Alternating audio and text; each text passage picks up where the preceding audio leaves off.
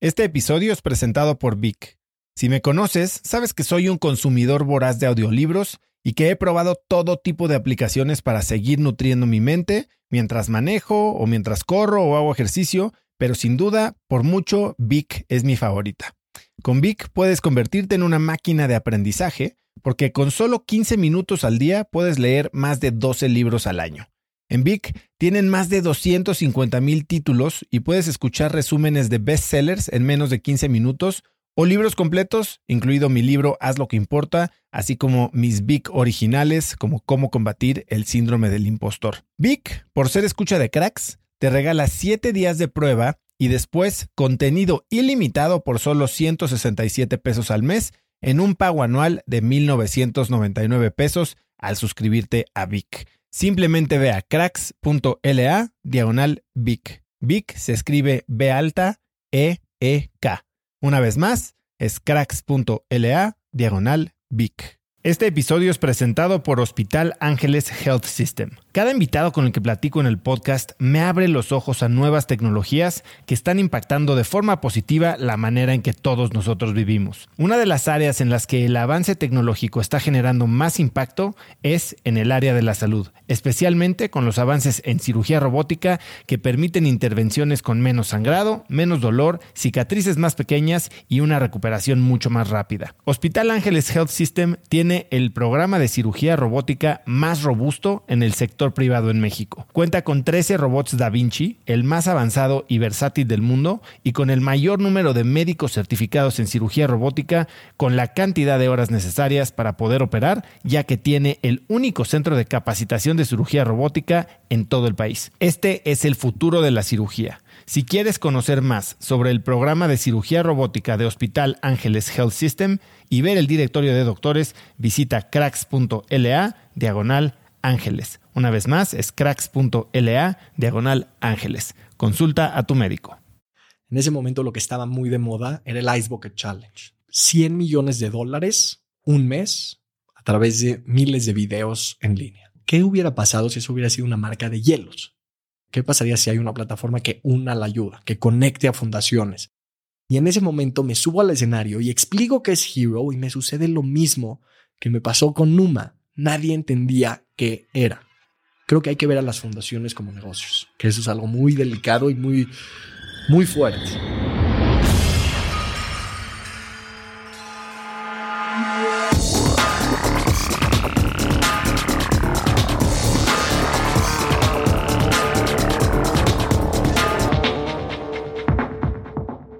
Hola y bienvenidos a un nuevo episodio de Cracks Podcast. Yo soy Usotrava y entrevisto cada semana a las mentes más brillantes para dejarte algo único y práctico que puedas usar en tu vida diaria. Antes de empezar, no olvides suscribirte a Cracks Podcast en YouTube, así que si quieres ver todas las entrevistas con mis invitados y ver sus reacciones, sus expresiones y su lenguaje corporal, que dice mucho, Solo tienes que ir a youtube.com diagonal cracks podcast y suscribirte para enterarte de todos los episodios de estreno. Hoy tengo como invitado a David Zambra. Lo puedes encontrar en Instagram como David Zambra A. David es un emprendedor social, unificador humanitario y fundador de Hero, que puedes encontrar en Instagram como arroba Hero Group-bajo, que es la comunidad de líderes sociales que generan soluciones para cambiar el mundo. Es miembro del Youth Council International de American Eagle, es licenciado en Administración de Negocios por la Universidad de Anáhuac y está certificado por la Universidad de Gallup en el modelo Clifton Strengths. También es conferencista de TEDx, autor del libro 100 Voces y reconocido por el Heraldo de México como uno de los nueve jóvenes promesas del país. Hoy, David y yo hablamos de cómo conectar con las personas más influyentes, de los inicios de Hero y de por qué tenemos que pensar en la caridad como un negocio si queremos crecer su impacto. Te dejo con esta muy interesante entrevista con David Samra. Pues como tú dices, espero que estés teniendo un día Espectacular. Espectacular. Dave, bienvenido a Cracks Podcast. Gracias. De corazón me emociona mucho estar aquí. Tuve la oportunidad de visitarte hace casi dos años, un año y medio, y la energía que transmites, lo que representas, para nosotros como jóvenes es un honor. Bueno, pues hay mucho que platicar porque mucho ha pasado en el último año, año y medio. Y para llegar ahí quiero entender un poco en tu corta pero ajetreada vida, ¿cómo llegas ahí? Y para eso quiero empezar preguntándote por quién es y cómo llegaste a tu relación con Rodrigo Peñafiel. Uh, gran punto de, de partida. Rodrigo creo que es de las personas que más han tenido una influencia positiva en mi vida. Él llegó por, por suerte, como todas las cosas que me han sucedido y por la mano de Dios que está presente en cada paso que doy. Rodrigo llega en uno de los puntos más interesantes de mi vida, donde empecé. Eh, fue el, nosotros lanzamos Hero, que era una idea de conectar fundaciones, el 14 de, de junio del 2017. Y el 23 de junio me llega un mensaje eh, de alguien que me dice, oye, trabajo en la oficina de Rodrigo Peñafiel, te quiere ver. Y yo, ¿y quién es él? ¿No? Y resulta que Rodrigo es el dueño de una agencia llamada Another Company.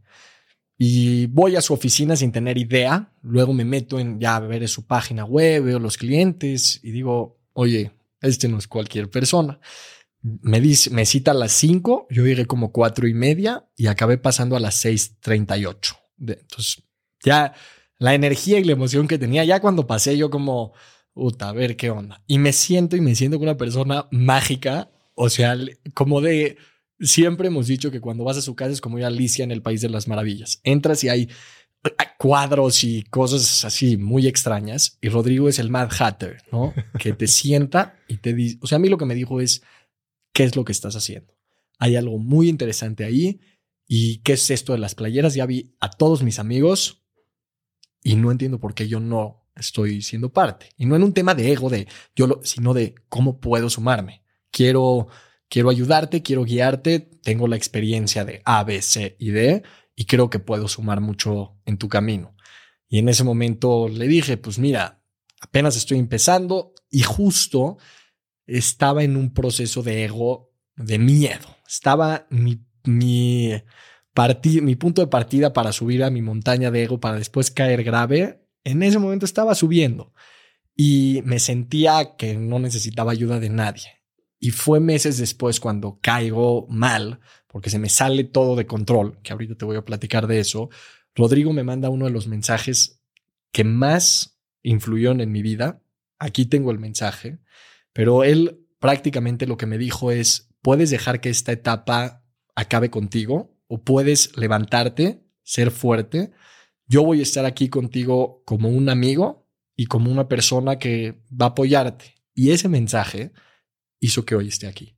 Porque yo ese día estuve a dos de tirar la toalla y de decir, renuncio a mis sueños y renuncio a hacer algo por la sociedad cuando en cierto sentido podría estar más cómodo. Durante ese tiempo y antes del mensaje, durante el involucramiento que tuvo en la construcción o su acompañamiento mientras construías Hero, ¿qué tipo de prácticas, qué tipo de lecciones o digo, Rodrigo lleva muchos, muchos años en la industria de las relaciones públicas. Eh, ¿Qué aprendiste de él? Mira, a mí, tú sabes que el tema de la Biblia y la historia pasada me encantan y me apasionan y hablan del líder que fue Moisés. Moisés fue el que liberó todo un pueblo y tenía un alumno, uno, que cómo se llamaba Josué. Él dicen que cuando Moisés sube por las tablas, Josué se queda abajo de la montaña, pegado, esperándolo. Y dice, ¿qué carajos hacía ahí? ¿Por qué no estaba con las personas enseñándole? Dice, porque cada paso que él convivía con su maestro era una nueva enseñanza. Entonces, mis primeras lecciones con Rodrigo se vieron no quiero decir como un hijo con un padre, pero sí se vieron muy fuertes en la forma en la que yo conviví con él. Por creo que un año, 2018-2019, cada evento que él me decía, vienes, estaba con él. Y era un David Zambra que apenas estaba abriéndose, no conocía a tanta gente y llegaba a un evento y no sabía como que cómo saludar y veía a él cómo se soltaba, tenía siempre como o una bufanda o sus sacos y decía, ¿cómo le va? Y yo veía cómo hablaba él y algo me agarraba y fui aprendiendo esas maneras de generarle confianza a las personas, en el saber, oye, ¿y tu hijo cómo está? Yo, ¿cómo carajo sabe que tiene un hijo? ¿Cómo carajo sabe que trabaja en este o cómo dejó su empresa? Entonces, aprender de una persona al verla es lo mejor que puedes hacer. Yo aprendía y escuchaba, lo veía caminar, lo veía hablar y eso fue lo que me llevó paso a paso a aprender más de él y la locura. Él realmente es una persona que no tiene techo. Me decía, o sea, vamos a hacer el evento de HM con... Eh, fue una edición especial que hacían con una marca de lujo y, me, y con Mosquino. Me dice, vamos a hacer la fiesta y vamos a traer a Belinda y va a ser de puros colores y la pista. Y yo decía, ¿qué pasa en, en su cabeza? Pero lo peor es que llegabas al evento y todo se veía así. La entrada era una puerta de cristal de colores que la movías y entrabas. O sea, era de esas experiencias que solo una mente con creatividad lo puede lograr. Entonces fue una etapa de construcción en mi vida donde aprendía cómo estar en un evento, cómo tratar a las personas y sobre todo cómo no tener límites mentales. Eso me, me enseñó él.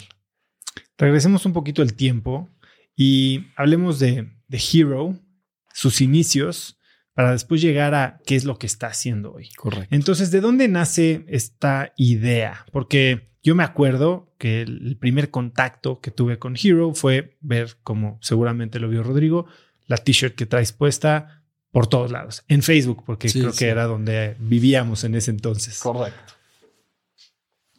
Para más fácil. Háblame de esta idea.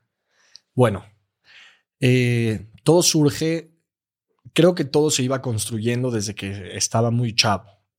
Eh, no fue, no tuve una secundaria igual que cualquiera. Era muy directo con mis valores, nunca era el que no fumaba, el que no tomaba y el que le causaba molestia a los demás. Porque, a ver, todos nos estamos reventando y tú siempre estás con eh, ganas de tener más amigos y no tomas y nunca te ves mal, o me odiaban. Y me costó mucho trabajo eso. Porque, porque tenías esta percepción de perfección. No de perfección, sino de valores claros.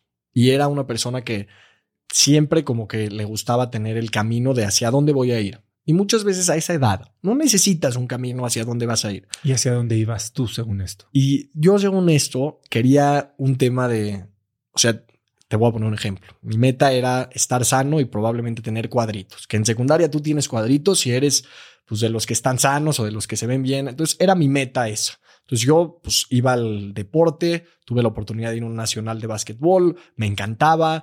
Entonces a lo que voy, determinaba como salud, en salud que quería hacer, en el trabajo, no, no, ni sabía dónde iba a acabar trabajando, eh, pero como que le buscaba y vendía cosas, no vendía lápices y no era el vendedor de, no, no sé, me esforzaba y nunca entré al grupo de la, de mi primera escuela, no entré, no me aceptaban, fue una etapa un poco difícil porque a esa edad para estar en un grupo es todo. Y es algo que me enseñó mucho la vida, que no necesariamente. Entonces, todo secundaria nunca pude pertenecer hasta prepa, que no me aceptaban, hasta que me empecé a llevar con otros amigos de otra escuela. Y de pronto me cambio, o sea, me cambié de escuela y de todo ese proceso es para llegar a una meta final que le llaman el como viaje de generación, que es el Eurotrip, que es de un grupo de amigos que te vas y era el sueño. Pero escucha la estupidez, que tu meta final de toda la escuela es irte un viaje. Esa era mi forma de pensar. Eh, te, quiero interrumpir tantito. ¿Notabas alguna diferencia entre los perfiles de los amigos que no te aceptaban y los que sí te aceptaron? ¿Eran más como tú o simplemente eran ah. más tolerantes? Mira, el primer grupo era de una escuela donde son cerrados y es camisa hasta el final. Y si eres de nuestro grupo, te llevas simplemente con los del grupo y no te puedes llevar con otras escuelas. Y siempre me gustó ver más allá. Siempre tuve como esta parte de conectar, de ver, oye, ¿quién está en este grupo y las otras escuelas? Iba a una fiesta y en mi, cuando cumples 13 años en la religión judía haces eh, como tu fiesta de donde pasas a ser un hombre que puede cumplir los, las obligaciones. Y me hago que invité a miles de personas y llega gente que decía, pero tú de dónde lo conoces? Y yo, pues no es tan mi amigo, pero sé que puede ser mi amigo. Entonces, desde chiquito así empezaba y eso les molestaba un poco a los de la escuela, a tal grado que yo sabía que ese viaje con quien me vaya a ir iba a ser un viaje que iba a cambiar mi vida. Y fue en ese momento donde me fui al viaje ya con un grupo nuevo, después de pasar por muchos retos. Ese mismo grupo, cuando me cambié de escuela, me dijeron, sí te aceptamos en el grupo, pero no te vienes al viaje. Entonces fue mucho sufrir. hasta ese punto que me fui al viaje y fueron dos meses que recorrimos varias ciudades hasta que frenamos en Barcelona. Y en Barcelona todo lo que pensé que quería, que era estar con un grupo de amigos, tener la oportunidad de salir, de convivir, fue lo que más me generaba rechazo en ese momento. Porque no, o sea, era tener todo sin hacer nada. Y cuando tú te dan las cosas como gratitud sin que te esfuerces, genera como un pan de la vergüenza, que es ese concepto donde tú no puedes estar cómodo con algo que es gratuito para ti. Y eso es una realidad. Y te, sigues, te sigue pasando el día de hoy. Porque lo digo, entiendo lo que dices y, y, creo que a muchos de nosotros nos cuesta trabajo, nos encanta dar, pero nos sentimos inferiores cuando recibimos. Y, y, hay un libro que me fascina, que me recomendó Héctor Sepúlveda, que se llama The Go Giver. Y es como, está bien, tenemos que dar, pero también hay que saber recibir. Correcto. Y era más un tema de recibir en el aspecto de que realmente estábamos saliendo cada noche, estábamos haciendo mil cosas, pero no hacíamos nada productivo. Entonces, cada uno rentó una bici por un mes. Y al tercer día bajamos al, a donde están las bicis estacionadas en Barcelona y hay siete llantas, siete llantas y una bici completa. Y digo, espérate, ¿qué, qué pasó? Se robaron siete bicis menos una, que era la mía. Entonces dije, qué raro, ¿no? Pero son de esas cosas que pasan. Y me dio la oportunidad de irme a andar en bici mínimo cuatro días seguidos solo. Y bajé una lista de 30 lugares de Barcelona, sí, que, o sea, muy, muy idealista en el sentido de que, digamos, yo estaba en Polanco y ponía así, Estadio Azteca. Pero yo no sabía que era el estadio. Y me iba en bici y de repente entraba carretera y yo así diciendo, ¿qué hago acá? A tal grado que en una de esas me voy a andar, o sea, por toda la Barceloneta solo. Y empiezo a ver un atardecer y empiezo como que soy muy sensible. Y a mí ver un atardecer es, mi mamá siempre nos enseñó, siéntense, agradezcan y pidan, ¿no? Y visualícense. Y me siento y digo, espérate, ¿qué hago acá? Me urge regresarme, ya no puedo todo lo que en mi vida esperé, por todo lo que sufrí, ya estoy acá y ya no lo quiero. Y es, fue muy difícil ese sentido de decir cómo no valoré esas comidas en casa de mi abuelita, cómo no valoré estar con mis papás. ¿Qué me pasa? Nos pasa, creo que a todos a veces te tienes que separar para entender el valor de las, de las cosas. Y lo que sucedió en ese momento, que fue muy interesante, es que me puse a pensar. En ese momento lo que estaba muy de moda era el Ice Bucket Challenge. Te aventabas la cubeta y de pronto, ¿no? Eh, para leyes eh, y 100 millones de dólares en un mes a través de miles de videos en línea. Y empiezo a pensar, digo, ¿qué hubiera pasado si eso hubiera sido una marca de hielos? empiezo como que a hacer mis ideas. ¿Y qué hubiera pasado si cada marca tendría una plataforma donde las marcas hacen retos virales y esos retos se promueven por no existían influencers, pero por personas y empiezo a volar solo y estaba también lo de Pokémon Go, que era, veía gente con el celular caminando y caminando y caminando.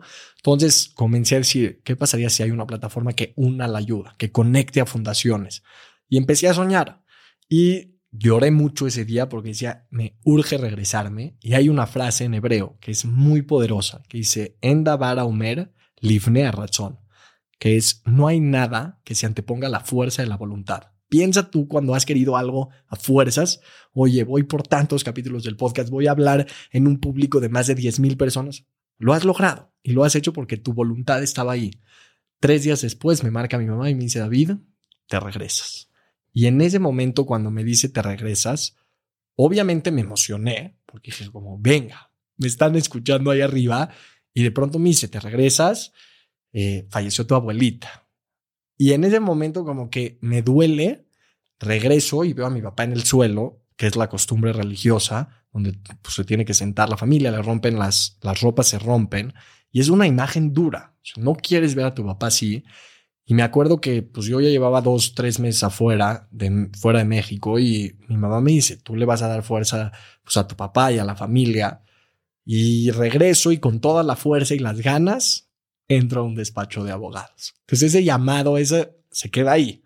Y entro al despacho y soy el mejor godín. Me piden copias, me piden café Y no sé por qué yo decía, te lo juro, o sea, número uno, soy el mejor dando el café y alegro a todos, pero creo que regresé por algo más, algo mucho más fuerte.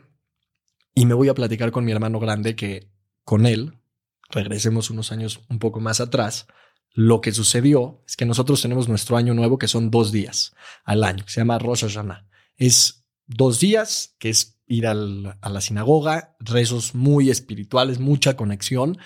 Y me acuerdo que en esa noche, entre los dos días, sueño, mis papás tenían una colección de tazas.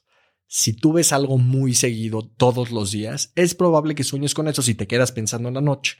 Mis papás tenían una taza que decía H-E-R-O. Y esa taza la veía y la veía. Era de Disney, sí. Y de repente sueño que estoy subiendo una montaña. Esto cuando tenía más o menos 11 años. Eh, y sueño que estoy subiendo una montaña y llego hasta arriba y dice H-E-R-O. Y volteo a ver a mi hermano y mi hermano está abajo y me hace así.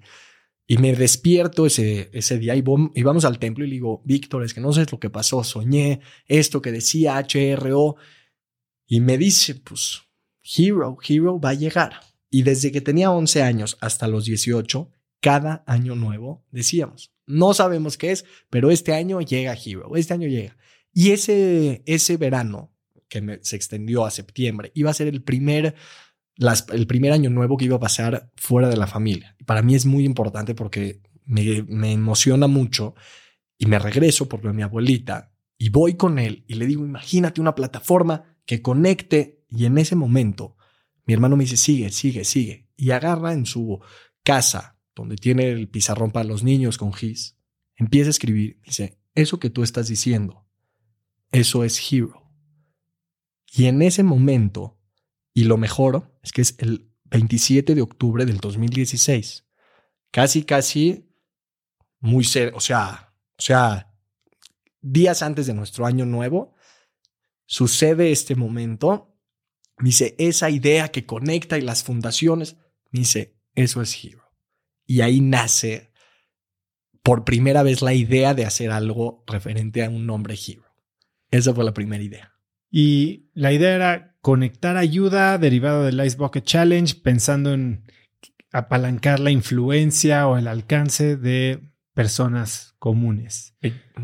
De ahí, ¿cómo, cómo llega a los alcances que ha tenido hoy en los que personalidades de alrededor del mundo y de calibre Super Bowl están involucradas con Hero. Fue algo muy interesante, porque como te comentaba, estaba de Godín en un despacho de abogados, pero no en un Godín, no, no, era la persona que pasaba las copias y los cafés. Formal. Esa era mi chamba. Apenas estaba entrando, empezando como que a ver qué iba a trabajar. Interesante, esto sucede en octubre de 2016.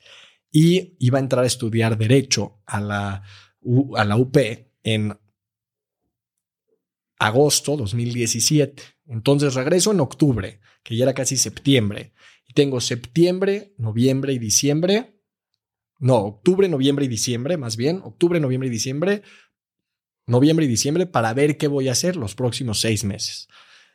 Mi papá me abrió la puerta para eh, acompañarlo en diferentes proyectos y dije, dame chance. Mi hermano había emprendido una, él estudió en el ITAM, una persona súper bien hecha, totalmente al revés que yo y es mi mejor maestro, porque él es muy bien hecho. Y eh, él me dijo, pues mira, yo pasé por una aceleradora, creo que vale la pena que tú vayas. Se llama Numa, que está en la Roma, en, Chihuahua. Eh, es un el, y que lo, el INADEM fondea proyectos, seleccionan alrededor de 30 proyectos cada batch y presenta, chance te, te meten. Y me acuerdo que digo, pero qué carajos les voy a presentar. Sé que hay algo, pero no sé qué. Y empiezo a bajar como un pequeño pitch que no tenía idea de qué se trataba un pitch.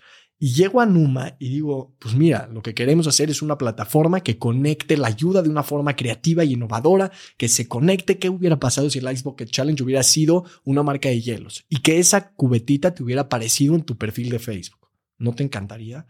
Entonces así, y me acuerdo que tenía 18 años y salgo de ahí y digo, qué pésimo nos fue. Y mi hermano con el que había notado, mi hermano me dice, mira, te acepten o no te acepten, esto tú lo vas a hacer. Entonces me dio mucha tranquilidad. Salgo de ahí, digo, obviamente no me aceptaron. Se acabó y ya en, me dicen, te avisamos en enero. Esto fue en diciembre. Para eso yo empiezo a entrar mucho a las clases de ejercicio de indoor cycling y me empiezo a meter mucho porque regresé pues un poco pasado de peso y regreso a darle y entonces también estoy construyendo una carrera para que me metan como un eh, entrenador, un, sí, ¿cómo se llama? Un entrenador, instructor de, instructor de ciclo. Y de repente yo mi meta y ya empiezo a ver y digo, carajo, ¿qué meta está mejor? ¿No? Aquí pues tengo el reconocimiento, puedo ligar con, con amigas, me van a ver. y aquí es algo incierto al 100%. Y de pronto en enero me llega un mail, me dice, eh, Numa Welcome Startup Kit. Y digo, ¿qué?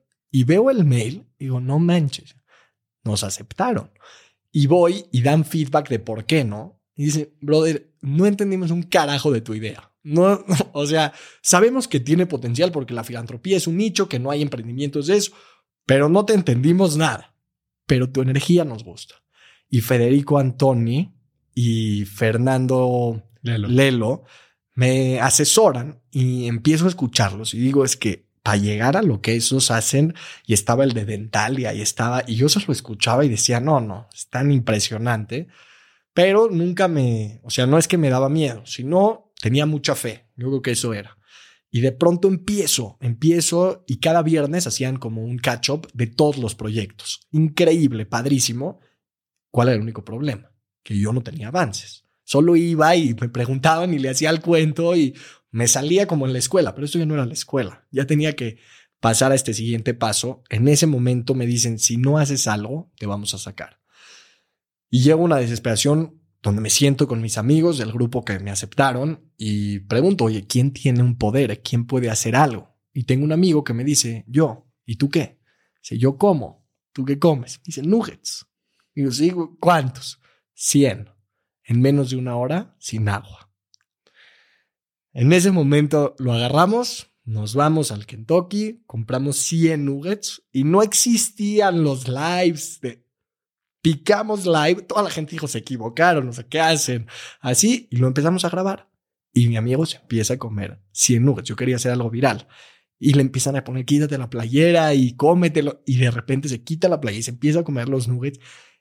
Y se empieza a hacer algo viral en el momento que se empiezan a meter 400 personas al mismo tiempo viendo a un niño comiéndose nuggets. Y yo me sentía súper orgulloso, pero no sabía de qué. Y acaba el video y lo ven, este, ¿qué te digo? Como 3.000 personas, 400 al, al tiempo, a la semana eran 3.000. Yo llego a Numa, querían un avance, aquí está. Y todos como, wow, vas a matar a tu amigo. O sea, no tienes nada de, de ¿qué le estás aportando al mundo? Pero mi mentor de, de Numa me dijo, te quiero felicitar. ¿Quién era tu mentor? Mi mentor era eh, Cory, no, no Cory, se llamaba una mujer de lentes, de pelo negro. Y, o sea, Fer y, y, o sea, Fernando me tocaba, pero una vez cada dos meses. Y era como ver a Obi-Wan, o sea, no manches. Y los demás me, me daban, tenía, y una que se llamaba Ana, una tipaza, Ana Torres o algo así. Entonces me decían, te quiero felicitar porque ya te quitaste el miedo. Y a través de eso me dicen, ahora guíalo hacia un tema más ya social. Y empiezo a pensar. Siempre fue un concepto social. Sí, la idea siempre no era una agencia de marketing. No, simplemente.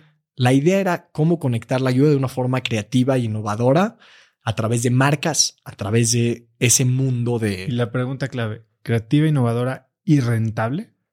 Eso no, eso que era lo, más importante, no conocía el, el modelo que hoy conocemos en México, porque empecé a ver modelos en Estados Unidos, como Tom Shoes, como eh, Kiva, como varias plataformas que hoy por hoy tienen modelos rentables, o tenían más bien, y que en cierto sentido aspiraba a ser algo similar. ¿Qué sucede? Que empiezo a construir como este modelo de decir, oye, una marca, pero me dicen, ya mete una fundación, ya tienes la viralidad, ahora mete una fundación. Y voy a, voy a hablar con mi amigo y le pregunto, oye, ¿te acuerdas cuando estaba yo con esta chava que fue mi novia? Me dice, ah, no, no me acuerdo. Dije, pues igual nadie se va a acordar de los nuggets. Si no haces algo nuevo, se van a olvidar. Me dijo, ¿qué quieres que haga? dije, 50 quesadillas fritas, ya sabes, de las que tienen aceite así. dije, pero ahora la diferencia es que estas 400 personas que estaban viendo el video en vivo, nadie lo compartió. ¿Qué sucede si esas 400 personas lo hubieran compartido? Y si tendrían la indicación de que cada vez que lo comparten se va a donar un peso. Entonces comenzamos a hacer un formato donde hicimos la publicidad, donde avisamos. Va a estar de regreso. Ya lo decían el Nugget Boy. El que llegaba a decir Nugget y ya era una, era un éxito este brother. Entonces vamos y lo que hicimos fue en La Muertita, que son unas quesadillas donde hay mucho flujo de gente de la comunidad. Avisamos que va a estar este brother comiendo 50 quesadillas en menos de 30 minutos, sin agua, aceitodas, asquerosas así. Él quería, ahora, cada, cada compartido que tú lo hagas, se va a donar un peso. Si 400 personas estaban viéndolo y lo comparten, queríamos experimentar a ver qué ¿Y sucede. cómo se iba a fundear esto? Yo lo iba a poner. ¿Cómo? Pidiéndole a mi papá que me eche la mano. Estaba chavo, no sabía qué hacer. ¿Y qué hicimos? Esto aquí cambia el juego. Llevamos a tres amigas que son muy glamurosas, muy aquí. Una que escribía muy rápido. Otra que pasaba como el box, los, las hojas. Y otra que tenía una charola con monedas y billetes y le hacía así. Entonces iba gritando una locura. Llegamos al lugar, ponemos el Facebook Live. Hiciste un show. Sí, sí, y, me, y ahí me di cuenta que eso me apasionaba, el reunir gente, conectar, porque se hacía algo o algo padre como de, ah, hace mucho no te veo, y esas personas acababan siendo amigas por un momento que los invité y que no era mi intención eh, al principio que se unan, pero si se pueden unir a través de eso, qué padre. Entonces llega muchísima gente, o sea, primero empezamos el video y se conectan así como 240 personas los primeros cinco minutos. Empezamos a calentar, dijimos ya va a empezar, pusimos música de Star Wars, padrísimo. Y de repente ya empieza a comerse la primera quesadilla. ¿Y qué dice la primera quesadilla? Número uno, David Zambra. Y pasa la hoja. Sale la número dos y dice Joseph Cavi. Como si fueras patrocinador primo. de... Y de repente, ¿qué sucede? Hay 400 personas viendo un video en vivo con nombres y la gente dice, yo quiero mi nombre ahí pero hay una niña con charola diciendo la primera salió 250, esta ya sale 300, la siguiente 400, Y por tu 500 nombre. y la gente empieza a llegar a pagar para que esté su nombre en las hojas donde un amigo se está comiendo quesadillas. Te quiero, te quiero interrumpir un segundo ahí porque quiero entender algo. Mucho de la, no sé si llamarle caridad, beneficencia, parece hacerse anónimamente, ¿no? Y se dice que, que la caridad es anónima y, y es desinteresada.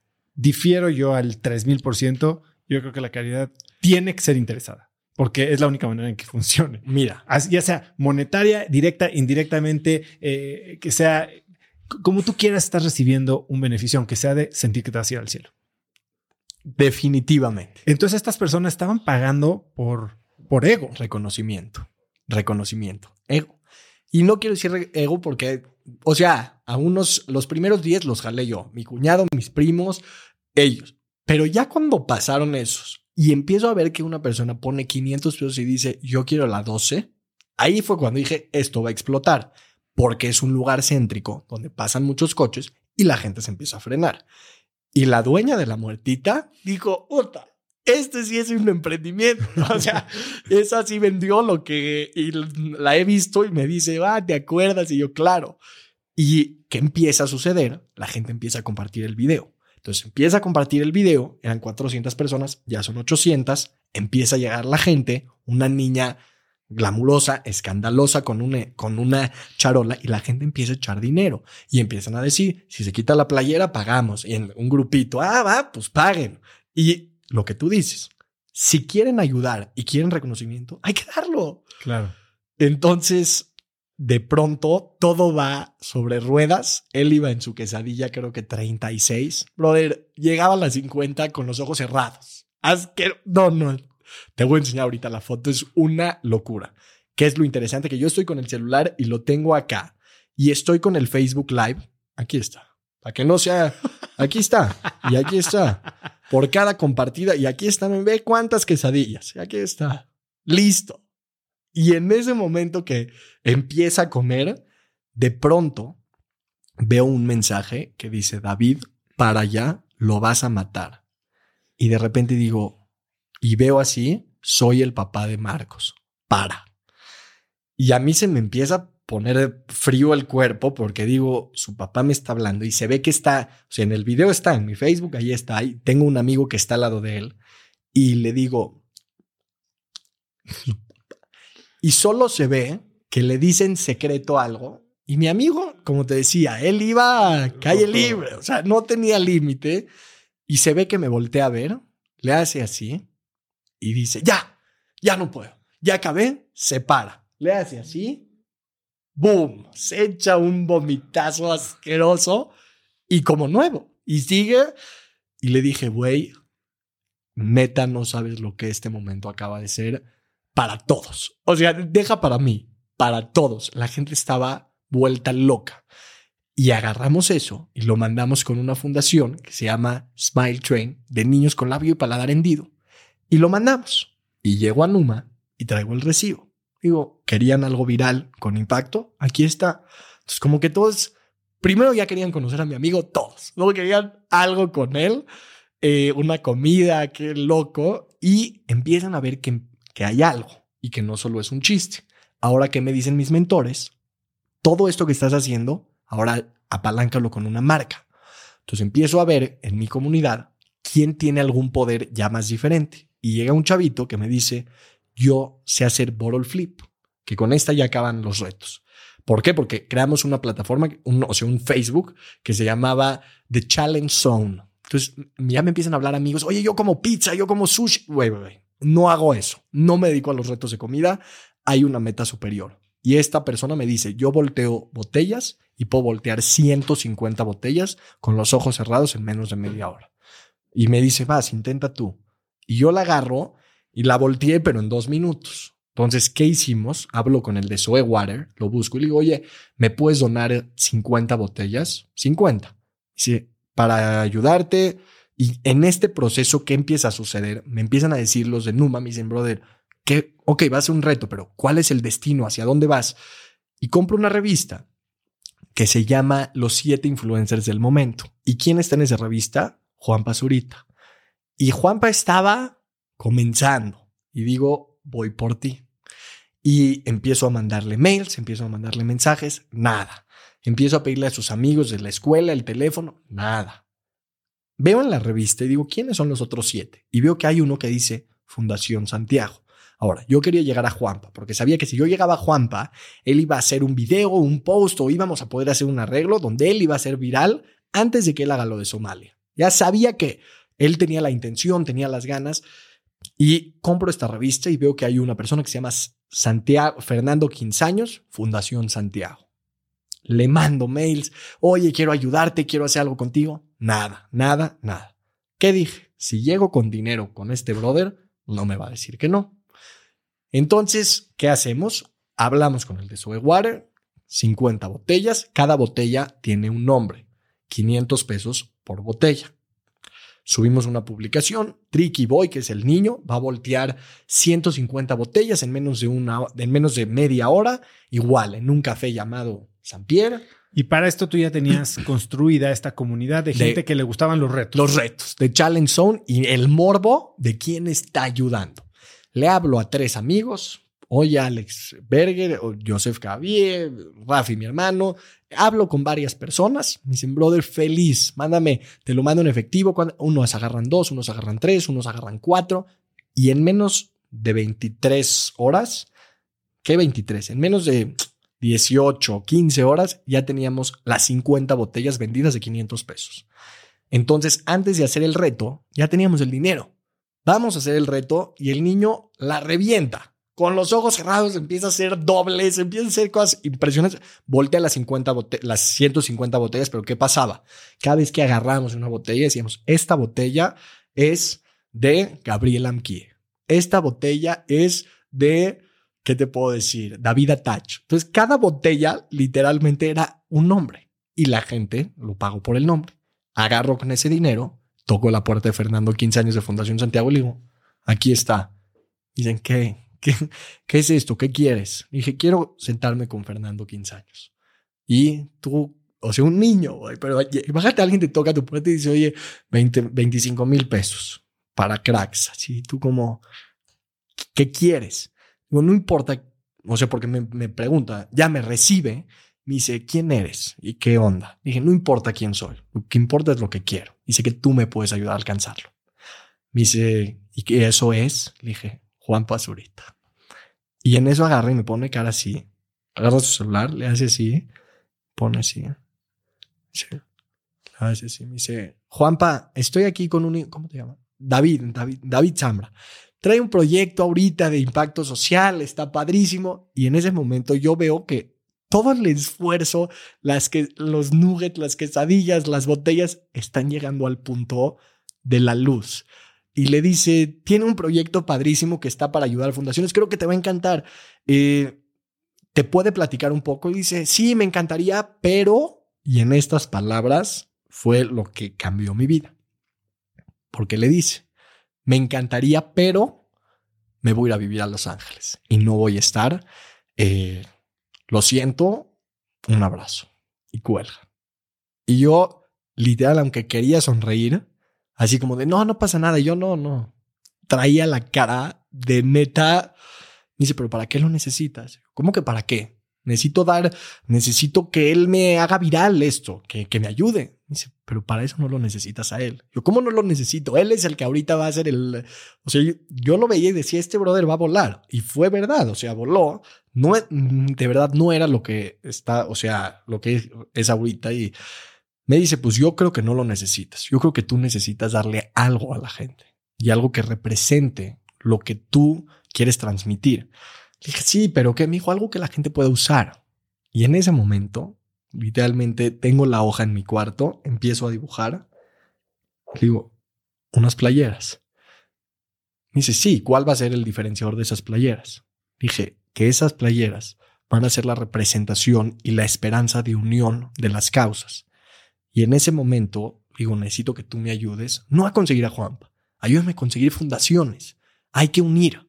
Y me saca una lista Literalmente me acuerdo de casi 25 nombres. Dice, háblales. Y eso era, para esto ya te estoy hablando que ya estamos en mayo, mayo 24.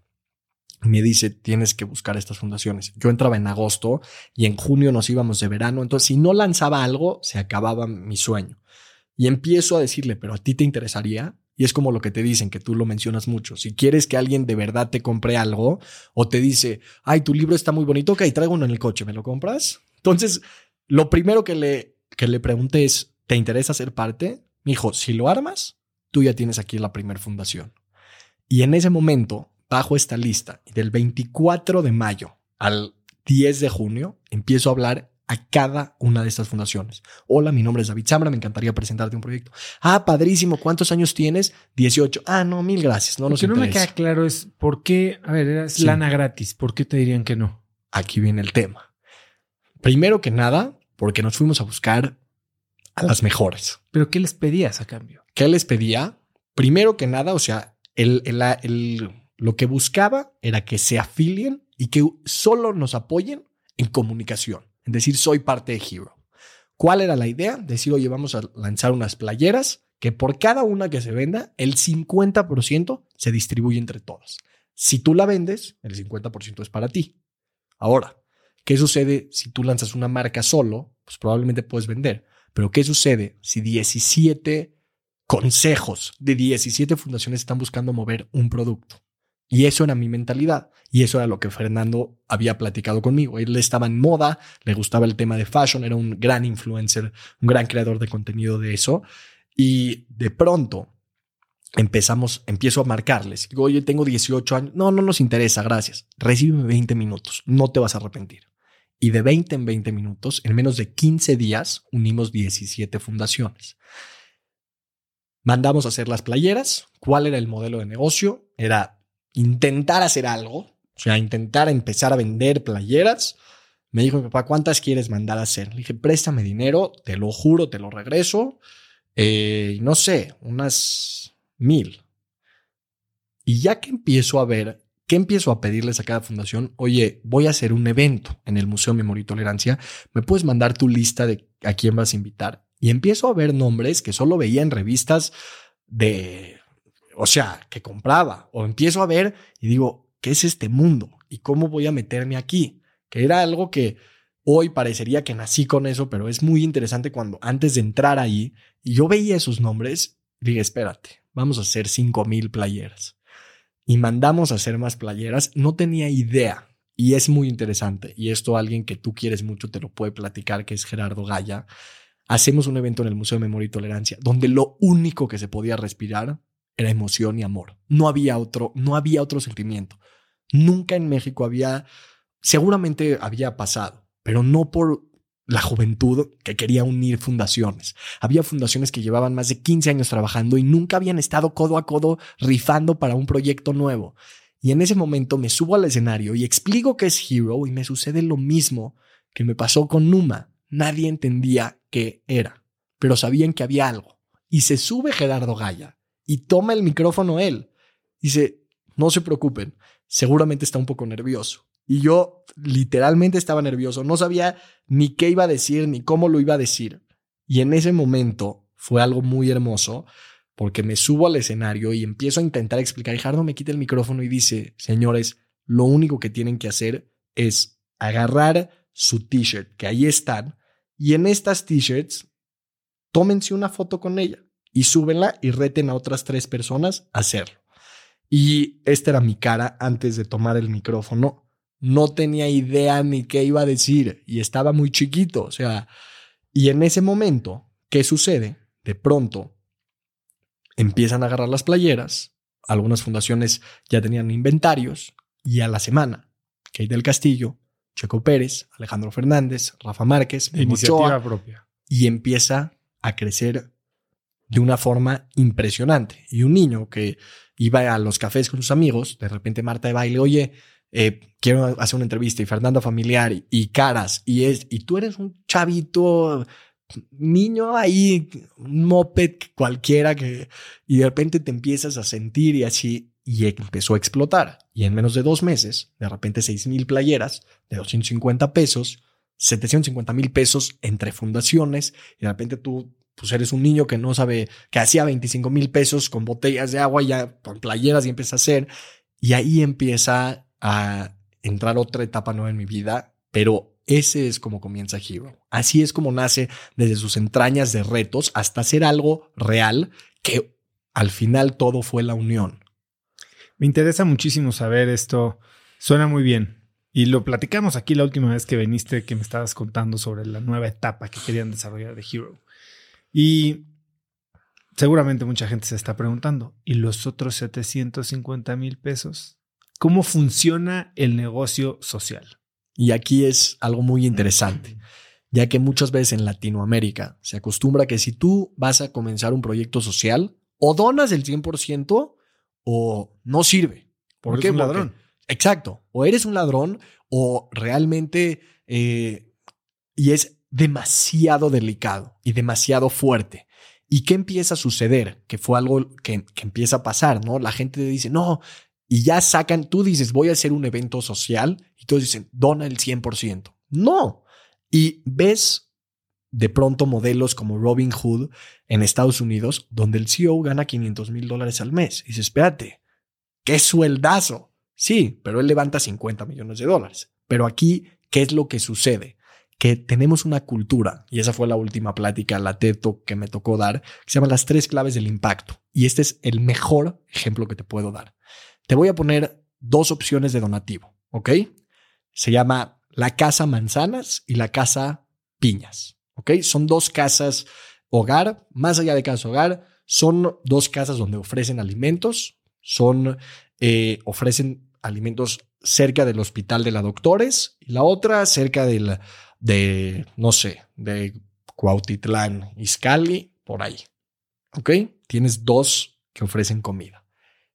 La opción A, que son las manzanas, casa manzanas, dona el 97% de lo que tú le das para los beneficiarios. Y la otra dona el 78%. De entrada, tu mente, ¿qué dice?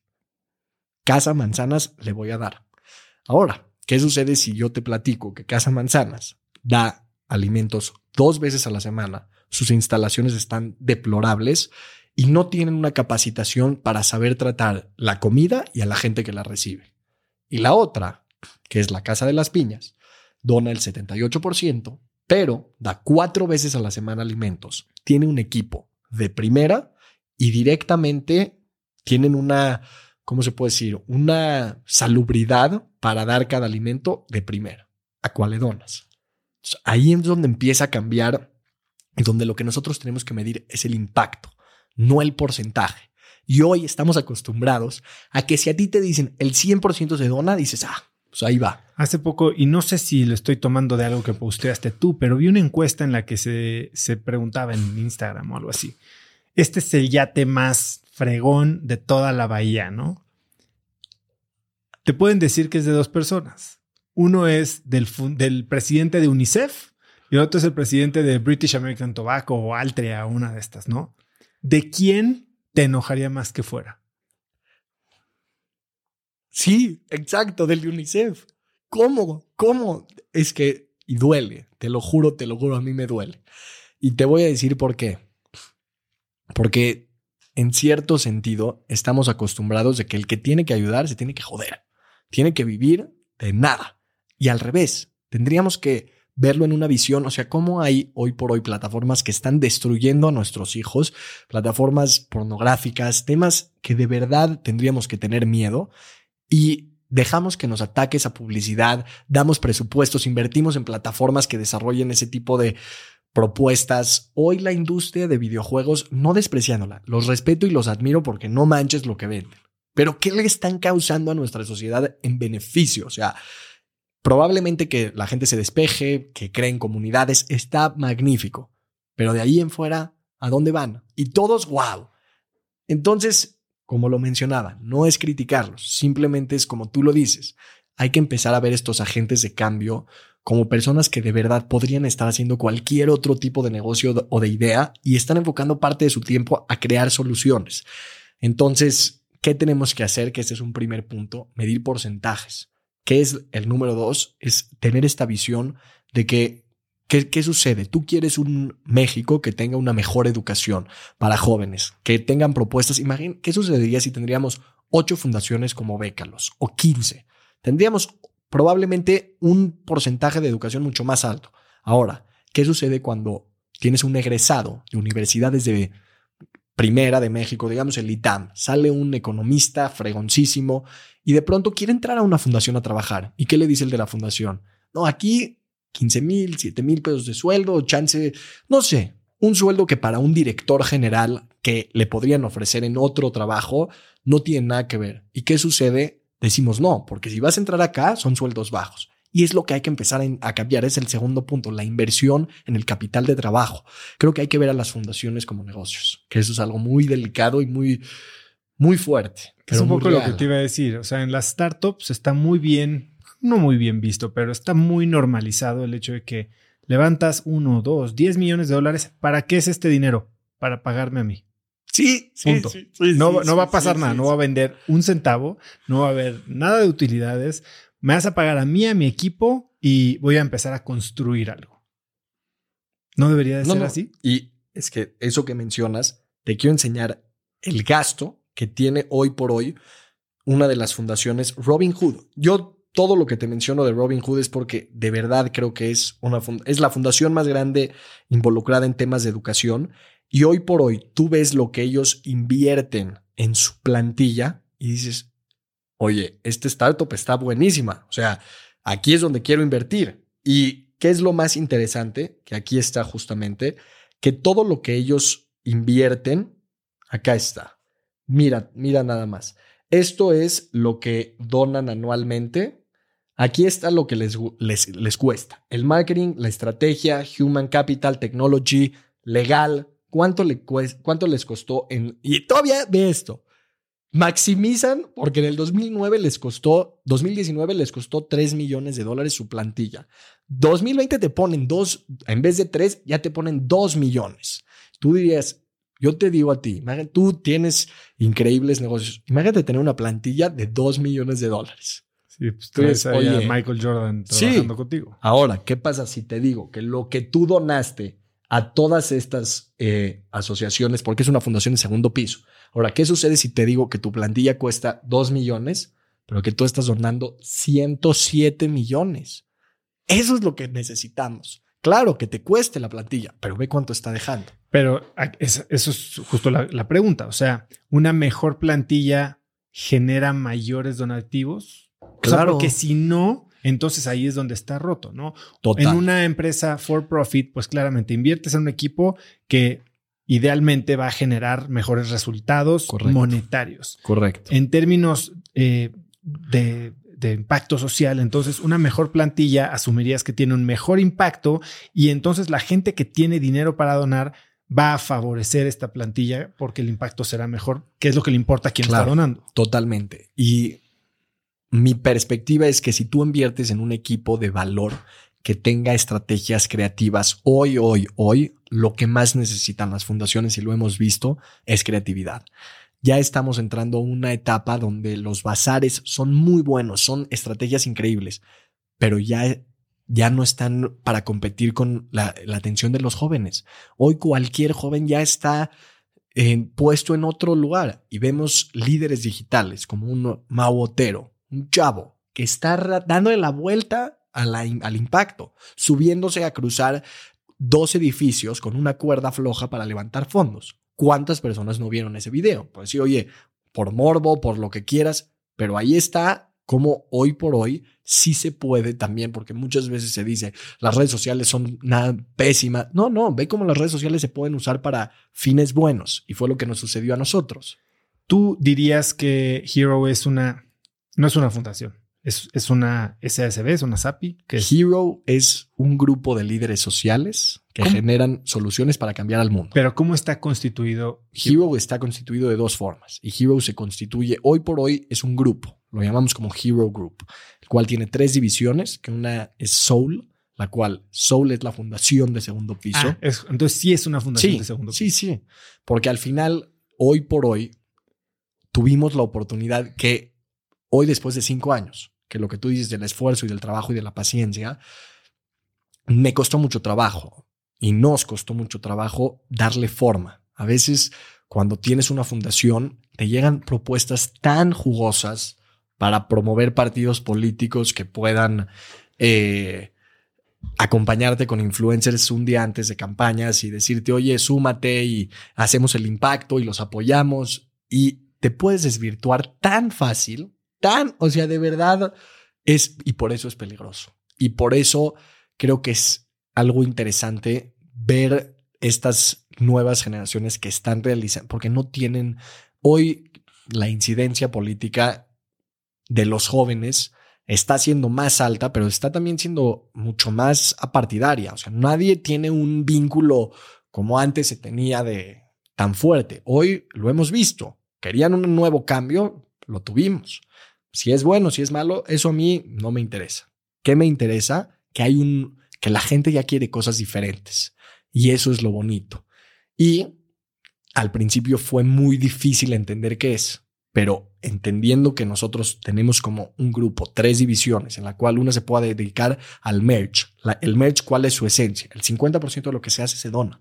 ¿Por qué? Porque con el otro 50%, ahorita, gracias a Dios, tenemos a una cabeza que fue una directora de Chanel, por nueve años y, que estuvo en Hermes 11. Entonces empieza a formar un equipo de gente padre que tiene mucha experiencia en eso. Entonces hay una parte de merch llamada feelings, que son los sentimientos. Cada una de las, de ahorita lo que queremos desarrollar es un sentimiento. El que, el que tienes tú probablemente es resiliencia, amor, fuerza. Cada una de las t-shirts lo que queremos dar es un mensaje que el 50% va directamente a una categoría educación, salud, medio ambiente, autismo, cáncer. Entonces vas conectando categorías. La parte de Soul, queremos hacer un catalizador de fundaciones que a largo plazo pueda guiar a las fundaciones a, saber cómo usar el marketing digital, como, como una escuela de fundaciones.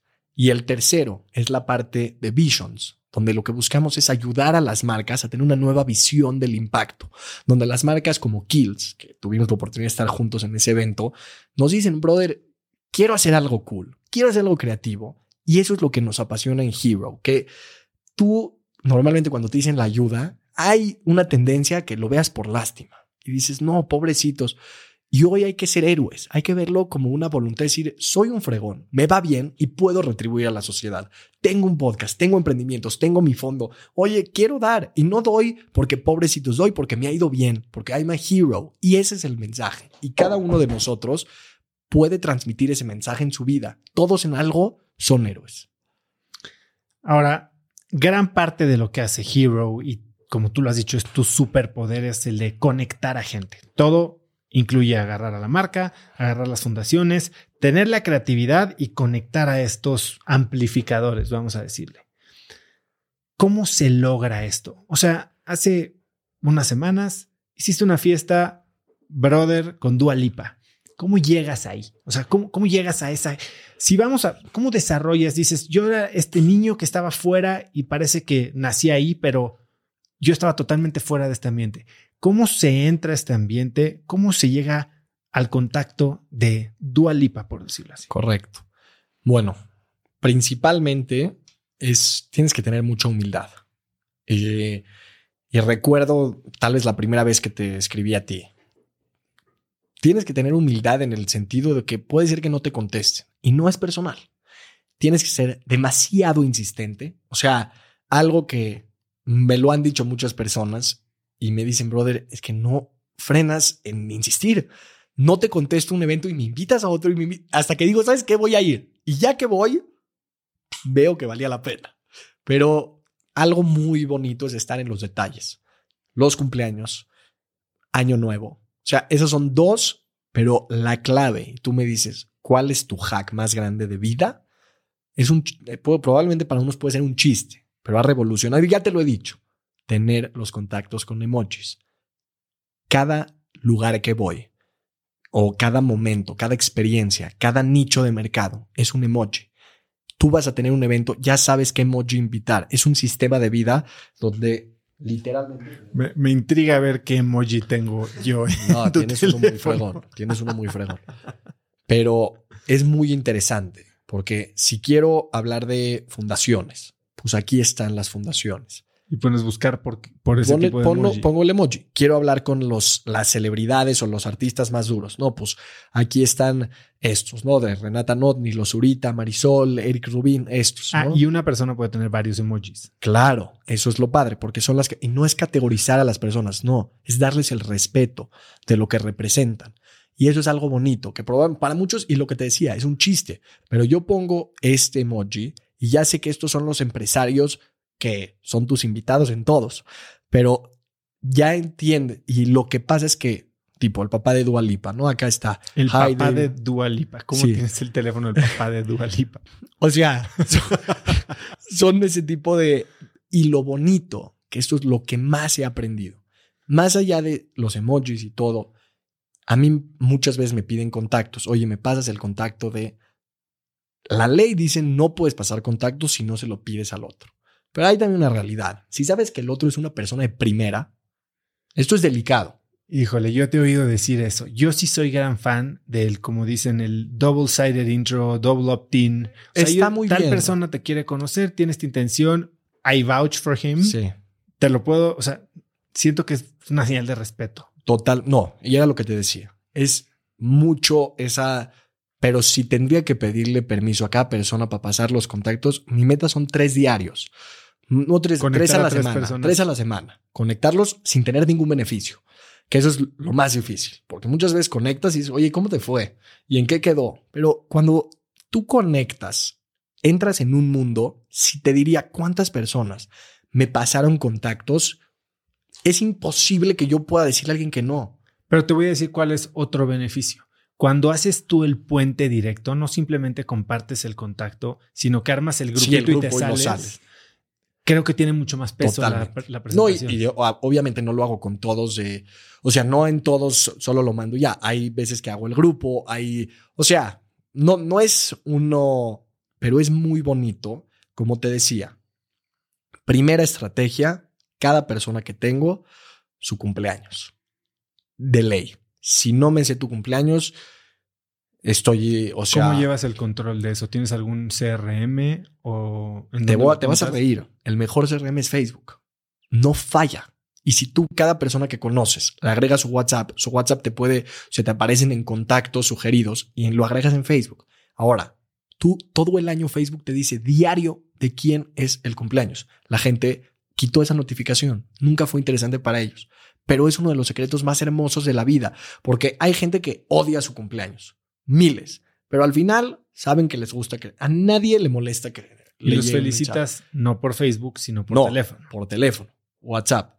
Diario una llamada a alguien. Diario. Llamada, no mensaje. A los especiales diario llamada. O sea, los especiales llamada.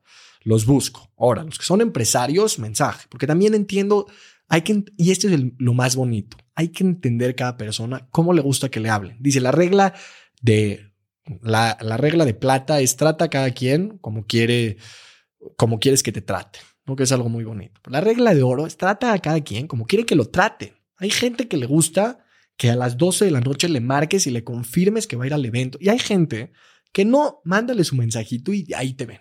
Ya, no quiero estar. Ya, yo sé que contigo, si te busco para algo, tengo que ser breve, directo y no te.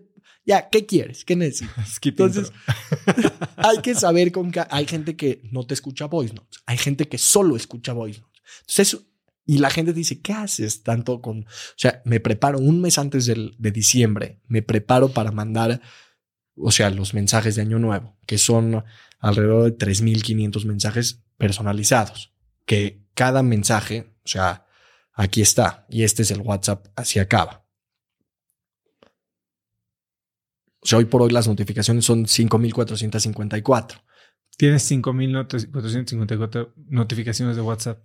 Sí. ¿Y cuándo las vas a ver? No, o sea, hay unas que son en Año Nuevo, que esas las veo en ese fin de semana de, Año Nuevo. O sea, veo y ya son mensajes que solo contestaron, gracias a ti. Pero te podría decir que parte de los proyectos más importantes que he hecho en mi vida son por ese mensaje. Es un mensaje que renueva tu conversación con la persona. Y probablemente se quedaron en el David que apenas vendía playeras y ya están llegando con un David que probablemente ya hace eventos y probablemente van a llegar con otro en el futuro. Y lo bonito de esto es que te renuevas y renuevas las conversaciones. Entonces es una estrategia de cumpleaños, de año nuevo y de en general tener siempre un evento en la mano, que era es algo que no cualquier, o sea, esos siempre algo a que invitarlos. Siempre algo a que invitarlos. A mí me, o sea, me escribes, oye, tengo y te pregunto, el jueves qué vas a hacer? ¿Por qué? Porque a la gente le da flojera verte en general. Le da flojera verte. Y es una realidad. O sea, no eres tan importante como para que te vayan a ver por algo. Pero si tú le dices, oye, va a haber este evento, o sea, piensa tal vez el evento que fuimos en Kills. Si yo te hubiera escrito, hola oso, oye, vamos a echar un, café. ¿qué necesitas? Pero si te digo, oye, va a haber un evento, probablemente en ese evento no platicamos tanto, pero te vi, generamos un vínculo y sabes y ahora, ¿qué sucede? Y conocí otras cuatro personas interesantísimas. increíbles y que te amaron. Pero lo bonito es siempre como el Joker que tiene su as bajo la manga. A mí, oye, voy a estar en México. Padrísimo. Hay todas las personas internacionales cuando llegan a México, los invito a eventos. Y oye, hay esto. Hay, se sienten la gratitud de decir, oye, estoy en un país donde apenas estoy llegando y ya me invitas. Es padrísima esa experiencia porque también me ha pasado al revés. Llego a sus ciudades y les pregunto, oye, ¿hay algo? Y me dicen, sí, vente. Y voy.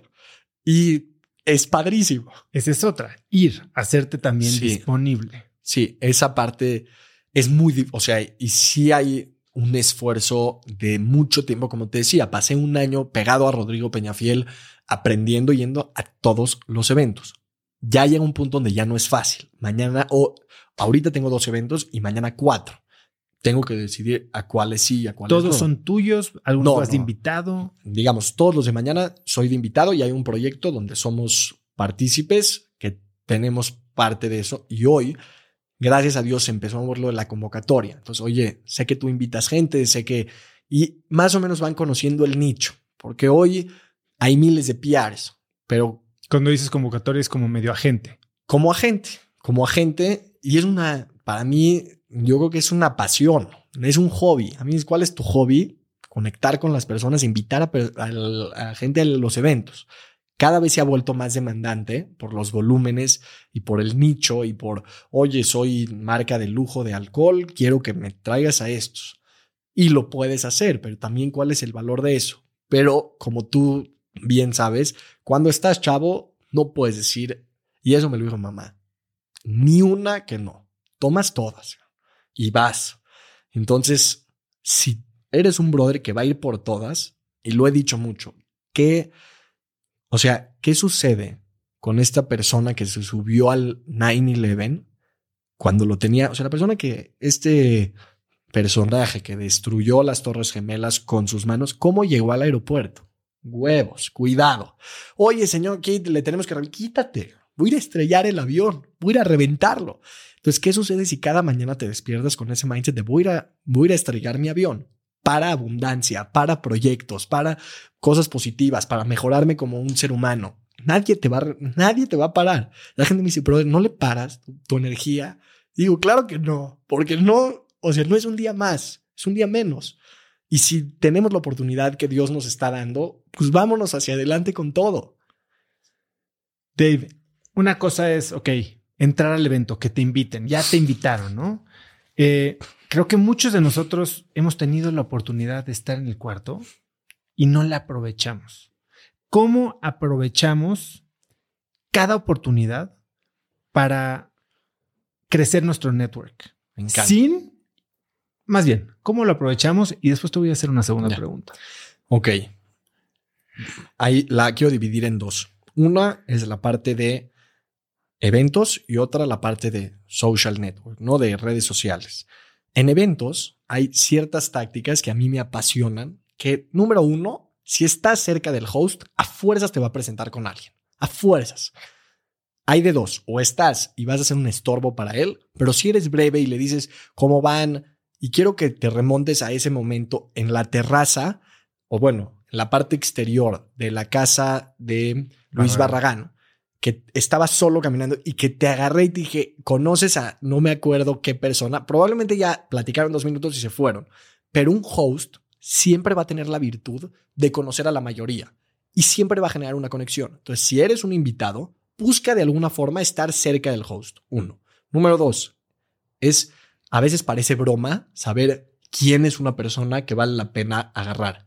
¿Por qué? Porque los medios no perdonan. Tú llegas a un evento y empieza a ver como ta, ta, ta, ta, ta, y tú puedes estar atrasito y esa persona acaba con, el, con las fotos como si es el rey y siempre se va a voltear y tú ve cómo va a estar viendo quién lo vio tomarse la foto. Y si tú en ese momento lo agarras, lo estás agarrando en la corona en su momento. Entonces, muchas veces a mí me ha tocado llegar a un evento y digo, carajo, ¿quién aquí es el bueno?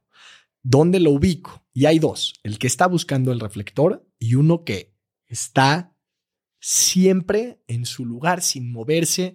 Esos dos, o sea, son dos que hay que buscar en eventos. Y lo otro que hay que pensar, que esto es algo muy interesante, cuando uno va a un evento y no conoce a nadie, es seguro hay alguien como yo. Seguro. Y a mí lo que me gusta en mis eventos es, o sea, hay eventos donde, claro, vende con pareja, pero hay eventos donde digo, no se permiten parejas.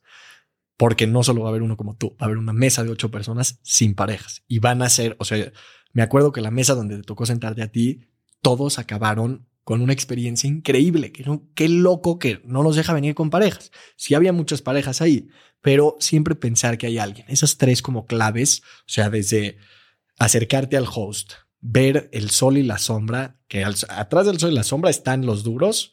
Y, o sea, te quiero dar un buen ejemplo. En la fiesta del abierto de Acapulco, mi, amigas muy cercanas, eh, estábamos ahí, ¿qué te puedo decir? Cerca de como de las barras y todo, y de repente veo que empiezan a echar fotos. Y veo a lo lejos que está Arturo, Elías, y está su cuñado también, Carlos. Conozco a los sobrinos, conozco a Arturo, pero a Carlos todavía no lo conocía. No sabía dónde estaba, sinceramente tampoco me interesaba dónde, pero vi que los reflectores llamaban. Dije, seguramente ahí hay algo interesante. Fui, justo saludé a Arturo, acabaron de tomar las fotos y me acerqué. Dije, oye, soy David, amigo de tus sobrinas, estoy en este proyecto. Y dije, ¿me puedo tomar una foto contigo? Claro, vente. Toma una foto y en ese momento un medio nos toma una foto. Y en ese momento como que me dice, oye, ¿y cómo vas con tus proyectos? No, me encantaría platicarte y hay que ser breves. Y esto es lo más importante. Si eres breve y tienes el buen pitch, pero no pitch de elevador de qué haces, no, pitch sincero. Güey, estoy uniendo líderes, me encantaría platicarte.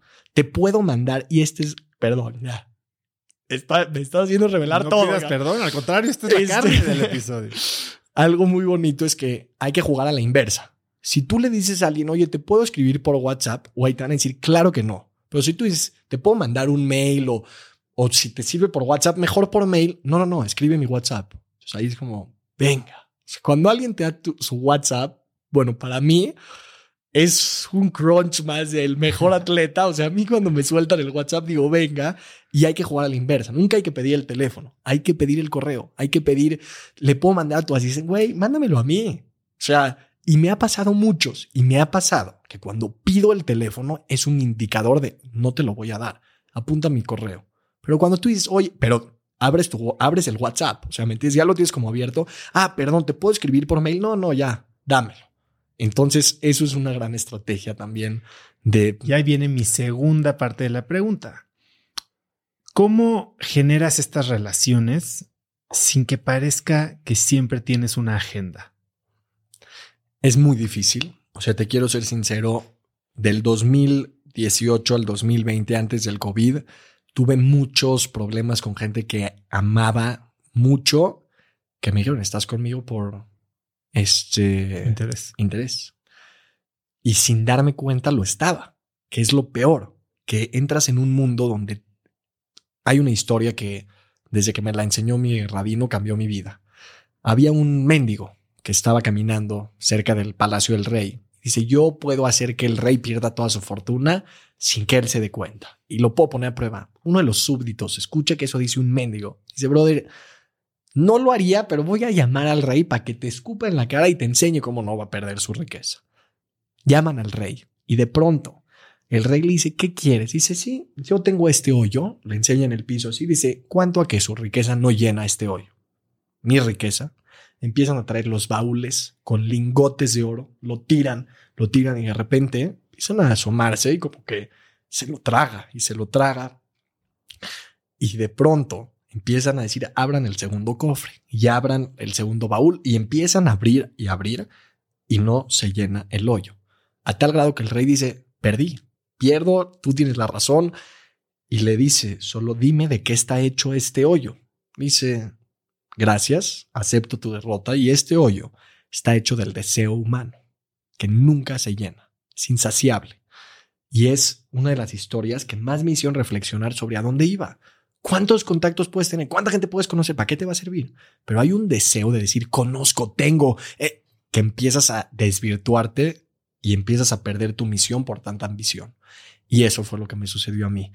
Eh, pasó, fue un proceso muy difícil porque de verdad felicitaba a gente que ni conocía de sus cumpleaños. Tenía que estar al pendiente de cada persona, dónde estaba y cómo lo... Hasta que fue el COVID y fue un bajón, porque ahora imagínate, tú te dedicas a conectar en eventos y de repente ya no hay eventos y tienes que encerrarte con o tu mejor amigo o tu peor amigo que eres tú mismo, que te tienes que estar contigo y escucharte y valorarte. Y ese fue el momento de la verdad donde empecé a determinar mis hábitos, empecé, y por eso tengo esto acá, que esto son mis Biblias. Literalmente tengo tres eh, libretas. A mí me encanta toda la parte de las aplicaciones. Cada vez que escucho uno de tus podcasts digo, uta, esta la tengo que bajar, pero soy manual y soy a la antigua, pero a la segura. Son tres libretas donde en una tengo mis metas mensuales, en una tengo mis valores. Diario yo abro esta hoja y es un gran ejercicio para que cada uno de nosotros lo hagamos. ¿Qué sucede si tienes una hoja con tu nombre y una hoja en blanco y cierras los ojos y piensas ese nombre, qué representa? ¿A dónde va? ¿Quién es? Es algo que a mí me rompe cada mañana porque digo, espérate, este nombre no es el que le mentó la madre en el coche a alguien cuando se le metió. Porque aunque todos digamos, no, yo no, claro que a todos nos pasa. Claro que a todos nos pasa llenarnos de más. ¿Cuántas veces te has sentado en una comida y comes y sin darte cuenta acabas hasta acá? ¿Cuántas veces no cerraste una conversación con un gracias? Entonces, esta hoja es muy fuerte y tengo mi pitch. ¿Quién es David Zambra? ¿Quién es? ¿Quién soy? ¿A qué vengo a este mundo? Diario lo leo y mi portada lo único que dice es silencio. Me dedico a hablar, me dedico a, silencio. Aprendes más escuchando que hablando, pero sobre todo aprendes más en silencio interno, cuando apagas ese, ese, ese hoyo del mendigo de querer llenarlo, ¿no? Entonces, ¿cómo separas eso? Con un madrazo, con una persona que te diga, tú estás conmigo por interés. Eso a mí me reventó y me duele porque lo veo en otros PRs o lo veo en otros amigos que digo, brother, te juro, se huele. No, no, el, como dicen, las cuerdas no, no se esconden, o sea, se te ven. Entonces, hasta que no te llega un golpe duro y no te haces real, genuino y le bajas, ya, ya no, ya no, ya no le escribo a todos de Año Nuevo, porque sé que no lo valoran y hay gente que ya se burla de eso. Ya pues, ya pasas a un momento donde ya no solo no está cool, ya eres la burla. Entonces es duro, pero te tiene que llegar con un golpe así. Si no, nunca vas a entender y la gente va a hablar a tus espaldas y tú vas a creer que lo estás logrando, pero alrededor todos te ven como alguien falso y tienes que, y eso es algo muy importante, en esta montaña las oportunidades, nunca te puedes olvidar de la gente sincera, porque es como también el, el del rey que olía mal la boca y de pronto este, nadie le dice y todos sus todos los otros reyes que llegaban a ver a este increíble se alejaban, se alejaban, decían, "Este ¿qué tengo?" Hasta que un brother llegó y le dijo, "Bro, hueles muy mal." Y es parte de lo que nos sucede en la vida. Nadie tiene a veces el valor y los huevos de decirnos, "Hueles mal." Cambia. Y hoy además de tus notas, ¿hay alguna otra manera en la que te recuerdas a a mantenerte real y, sobre todo lo digo porque tal vez no nos damos cuenta que estamos haciendo las cosas por interés y estamos como que tan enganchados o tan metidos en el momentum de que nos empiezan a salir las cosas, de que nos estamos moviendo en un círculo que siempre quisimos ser parte. ¿Cómo recordarlo? Mira, nosotros creo que tenemos un, una alarma sísmica que nos salva cada semana, que se llama Shabbat. Eh, nos tenemos que desconectar, acomodé lugar. Y ahora imagínate la euforia de un concierto de 65 mil personas donde todos fueron a ver a una estrella y tú acabas en un cuarto con los 15 amigos de esa estrella y tú, que no eres amigo de toda la vida y estás, como tú lo mencionas, con Dua Lipa y eso de repente empiezan a caer entrevistas y empiezan mensajes y tienes que apagar tu celular y decirle te callas y te vas. Entonces, esa fuerza de regresar al, de pisar, de aterrizar y decir, brother, este mundo es el exterior, el mundo interior es una mesa con un vino, con un pan, con tu familia, sin hablar de negocios, sin el celular. Y eso es la esencia de, de lo que hoy me ha mantenido, me ha salvado. Y es lo que dice, ¿no? Que probablemente los, eh, el, el, pueblo judío respeta al Shabbat, pero el Shabbat los ha salvado de, a veces quieres comerte el mundo y necesitas salirte de eso. ¿Qué pasa si te sales cada semana? Está, es un buen, es una buena alarma para echarte para atrás. Eso es algo que yo he querido hacer. Es ciertamente una de las cosas que más interponen entre mí y la realidad es mi celular. Y un, día un gran amigo, Jorge Rosas, que seguramente también lo conoces, eh, pensamos que lo habían secuestrado, que algo le había pasado porque no respondía al WhatsApp y simplemente me dijo, hice un detox de un día, o sea, fueron 24, fue un Shabbat. De 24 horas sin celular. Nosotros creímos que se había muerto. Ya, Estábamos literal hablándole a, a, sí, a la familia. Eh, y, y, el hecho de que ustedes lo hagan cada semana me parece algo que es de estas prácticas que no sé por qué todavía no logro llegar a ellas, ¿no? Y que hay algo padre que te dicen es que es un día que solo hay prohibiciones, que es lo más feo, que te dice la gente que tiene la oportunidad de respetarlo, te dice no, porque solo te prohíben no usar el celular, no subir en coche, no. Al revés, es el único día que te permites tú dejar el celular. ¿Y qué es lo más bonito? ¿Cómo enciendes? Ya te lo había dicho, ¿no? ¿Cómo enciendes un coche? ¿Qué es lo primero que tienes que hacer? Tal vez unos que dicen poner la llave, otro, pisar el freno. Cuando pisas el freno y le das, es cuando avanzas. creo que entre semana, un 25 horas de meter el freno me ha ayudado a no perderme en este mundo que es muy peligroso. Si te quiero ser sincero, han habido ocasiones donde digo, ¿dónde estoy, caray? ¿Dónde estoy? en una fiesta de Instagram en Los Ángeles, donde estaba Juanpa, estaban eh, todo su grupo de Hannah Stocking, los mejores influencers. Impresionante. Estaba el director de Rolling Stone, la revista. La gente que de verdad, de verdad, el medio influencer dura, estaban todos. Y dije, ¿qué es esto? O sea, no te puedo explicar el mundo tan irreal, tan como ahí sí, tú lo que me preguntas, ¿cómo no se ve como una agenda? Ahí dije, ¿qué pedo con esto? Todo es agenda. Todo, es el mundo de la agenda. Todos viven de la falacia de quedar bien con el otro y de decirle dónde lo vio y cómo estuvo.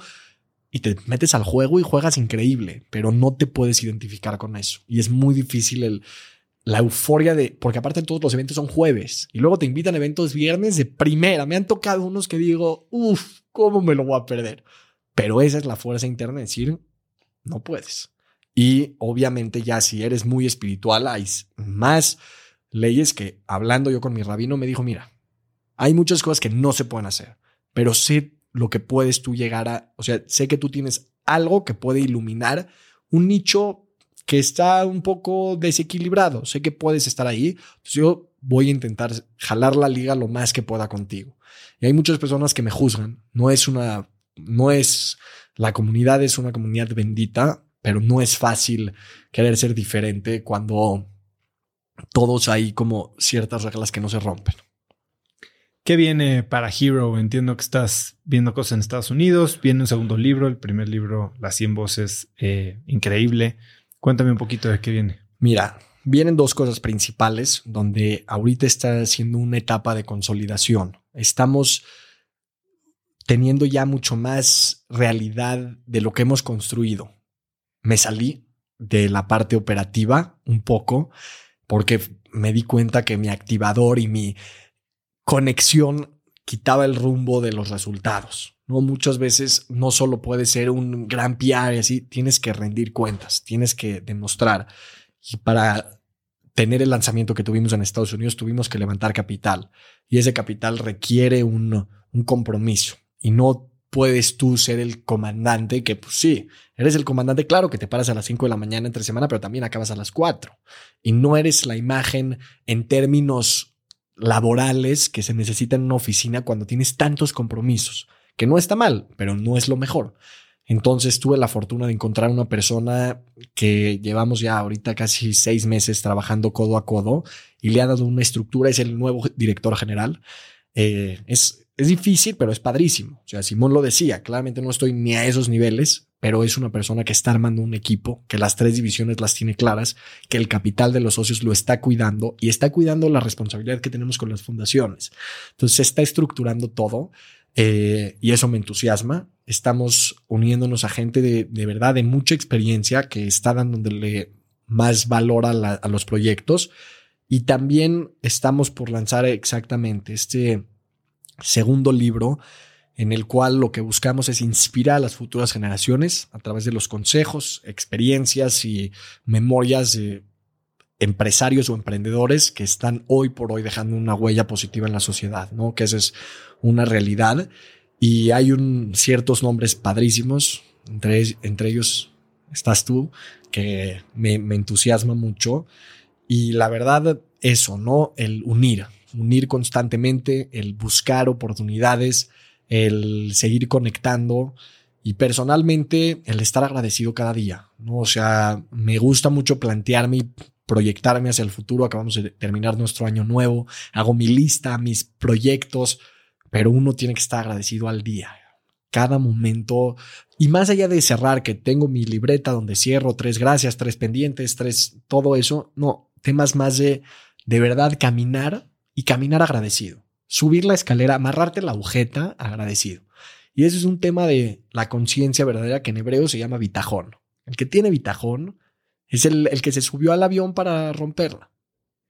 Dime algo, este negocio en Estados Unidos es el mismito modelo que aquí, solo en otro mercado y con fundaciones americanas. Mira, lo que intentamos allá es dar un modelo más diferente en el cual todo va a través de secret boxes, ¿no? Que es una hero box que te llega con diferentes productos. Ahorita el lanzamiento fue muy bueno en lo que sé hacer bien, que es Esa fue una de las razones porque me dijeron, necesitamos a alguien con mucho más determinación, no, no financiera, pero alguien comercial, donde el evento Brother, si hubieras venido al evento, te hubiera encantado. Kate del Castillo, vinieron influencers de Estados Unidos, muy, las fundaciones, todos acabaron felices. Pero el tema de conversión, de decir, necesitamos llegar a tantos suscriptores, es algo que mi creencia de que todo va a ser bien y que va a salir, a veces no. Necesitas una persona mucho más estratégica que ponga las cosas en la mesa y que te diga, brother, esto es lo que tenemos que alcanzar. Entonces, el modelo para Estados Unidos es un modelo de suscripción donde tú al mes estás eh, recibiendo una vez cada tres meses una caja con diferentes productos. ¿Cuál es el reto ahorita? Darle valor a la caja. Tenemos, tenemos muy pocos productos para ofrecer y es, es el resultado. Tenemos que estructurar, tenemos que invitar a más marcas que quieran poner productos, que se quieran posicionar. Es toda una... Y, y la mitad se dona. Y la mitad se dona. ¿Cuál es el reto? Que no es tu idioma. Aunque sepamos hablar inglés, no es tu idioma. Te dominan, te, se burlan también de, de tus palabritas así y no tienes el mismo conocimiento de toda la gente. Poco a poco ahí vamos, pero sí es, o sea, sí es un reto mucho más grande del que uno se espera, que es como el cuento del águila que están las diferentes águilas viendo y hay un pez dorado. dice una, el pez dorado, brother, con una mordida lo agarro.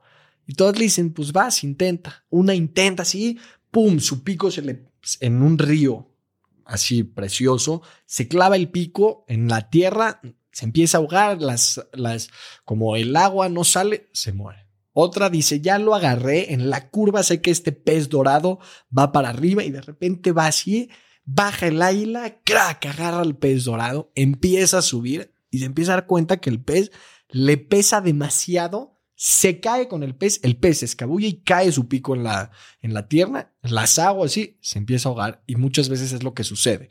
Cuando eres chavo y cuando dice no hay límites y cuando creces al lado de un Rodrigo Peñafiel, piensas que puedes agarrar cualquier pez dorado, pero hay que darle respeto a las ideas. Hay que saber que, que, o sea, creo que todos los emprendedores lo tienen muy claro. Las cosas son mucho más difíciles de lo que uno cree, pero no hay que perder la esperanza de que se pueda intentar, ¿no? O sea, el, hay, el positivismo, que pues es el todo va a salir bien, y la parte de está el positivismo y el optimismo. El optimismo es probablemente no todo, probablemente falle muchas veces, pero no lo voy a dejar de intentar, que eso es lo que Churchill decía. El, eh, el, el, éxito es ir de fracaso en fracaso sin perder el, el entusiasmo. Entonces, cada quien tiene su definición. Esa me, me había llamado la atención. Dave, sé que te tienes que ir a uno de tus 3000 euros. Bro, me quiero quedar, estoy feliz. y te dije que iba a ser mi problema, que si me meto en la plática me... Si pudieras escribir un mensaje en el cielo para que millones de personas lo vieran, ¿qué diría? Juntos estamos muy cerca de estar muy lejos. Y sé que me tengo que ir, pero te quiero decir por qué. Porque en todo en la vida, por más de que creas que ya lo lograste, estás muy cerca, pero todavía estás muy lejos. Si hoy yo podría enseñar a ti a 10 años lo que tú vas a generar en la sociedad, probablemente hoy, ve lo que has construido. Tú que dices, brother, la rompí, ya estoy, y si no te lo dices tú, yo te lo digo. Todos mis amigos escuchan tu podcast, la gente te ve, ya te reconocen, llenaste una plática para miles, cada vez estás más retacado de pláticas. Eres increíble y te lo digo en serio, te respeto y te admiro. Gracias, David. Pero si yo te enseño lo que a 10 años puedes lograr. Hoy, hoy lo que te podría decir es que estás muy cerca de, bro, estás estar muy lejos. Lo que te falta para lograr. Y ese es un mensaje que si todos lo tendríamos en la mente, viviríamos más tranquilos. No nos sentiríamos tanto. Y si en la vida, o sea, probablemente ya estás grande, ya te vas a pasar a mejor vida, estás muy cerca, pero estás todavía muy lejos, o sea, de otra nueva etapa en la vida. Entonces, todo es, es muy filosófico, pero también es algo muy real, que no hay que sentirnos hechos. Hay que estar tranquilos, entender como esa visión y estar muy agradecidos. Dave, eh, primero, gracias. El respeto es mutuo. Desde que nos conocimos ya hace más de un año, eh, es increíble todo lo que haces, la energía que yo creo que solo alguien de tu edad puede tener, que te doblo la edad, eh, y, y la determinación con la que estás soñando y ejecutando sueños gigantescos me parece fascinante y sobre todo lo padre que es en un área en la que tiene impacto. Eres un crack con toda la extensión de la palabra. Gracias por estar hoy aquí. ¿Dónde puede la gente saber más de ti, de Hero, seguirte, contactarte? Bueno, en Instagram David Zambra A y en Hero Group. Ahí están dos increíbles vías. Todo lo referente a mensajes, todos se contestan. En eso sí he aprendido que para hacer un buen PR no puedes dejar un mensaje sin responder de nadie. Y claramente hay muchos que no los respondo directamente, pero ninguno pasa sin verse. Y eso es súper importante. Todos están para verse y es lo que hay que... Y bueno, por último, antes se me escapó esta, que me decías, ¿cómo llegas a esa parte? Diario, por un año y medio completo, le mandaba un mensaje, un ejemplo a seguir. Me contestaron cinco, pero esos cinco cambiaron mi vida.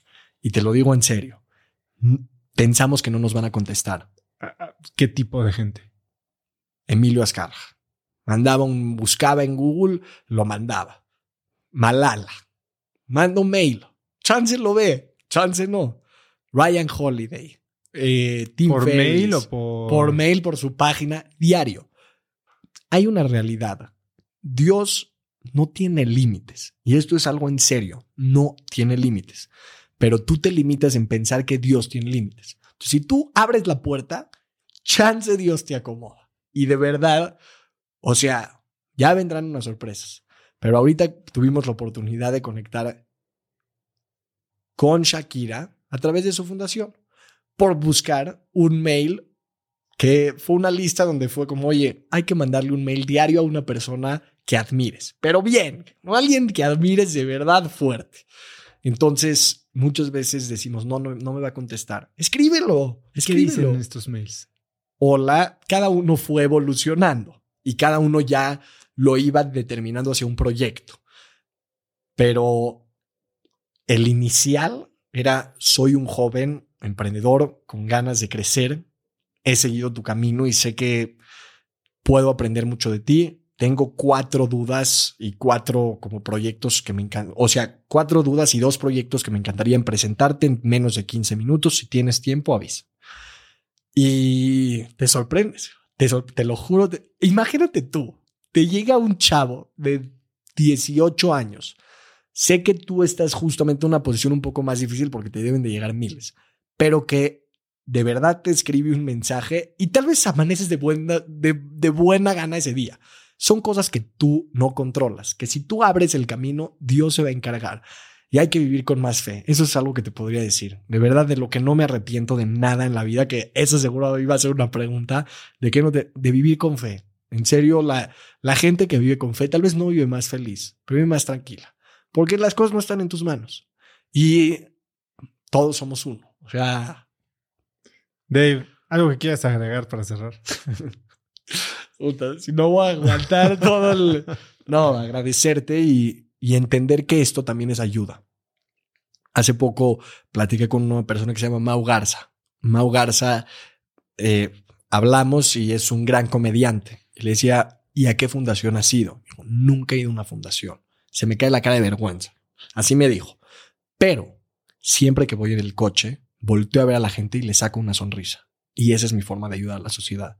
Entonces hay que entender que somos un rompecabezas. Lo que le falta a uno, otro lo pone si yo te podría decir lo que a mi equipo de trabajo tú le has hecho, es la ayuda que probablemente no tendría en otro lugar. Entonces, cuando cada uno se enfoca en lo que le toca, no envidia, no estás que es hoy estamos expuestos a envidiar todo. Pero si tú te enfocas y dices, esto es lo que Dios me trajo al mundo, porque yo no quiero que tú seas el que está en las fundaciones levantando contenido o ayudando. No, yo quiero que tú estés haciendo lo que estás haciendo ahorita, porque con eso no sabes a cuántas personas estás ayudando tú. Y deja eso, la persona que pinta las paredes, la persona que está en una góndola en Venecia llevando a una persona para que conozca su ciudad, esa persona está ayudando. Si eres un taxista y estás dando una ruta en México, estás haciendo tu trabajo en el mundo. Y hay que entender eso. No necesitamos gente que todo el tiempo esté en una fundación. No te quiero invitar a ti a que vengas a la... No, te quiero invitar a que hagas tu trabajo de la mejor forma, porque eso de verdad va a generar un cambio en la sociedad. Que cada uno neta trabaje con ganas y sin compararse y con mucha fuerza. Pues muchas gracias, Dave. Aquí le vamos a seguir. Venga.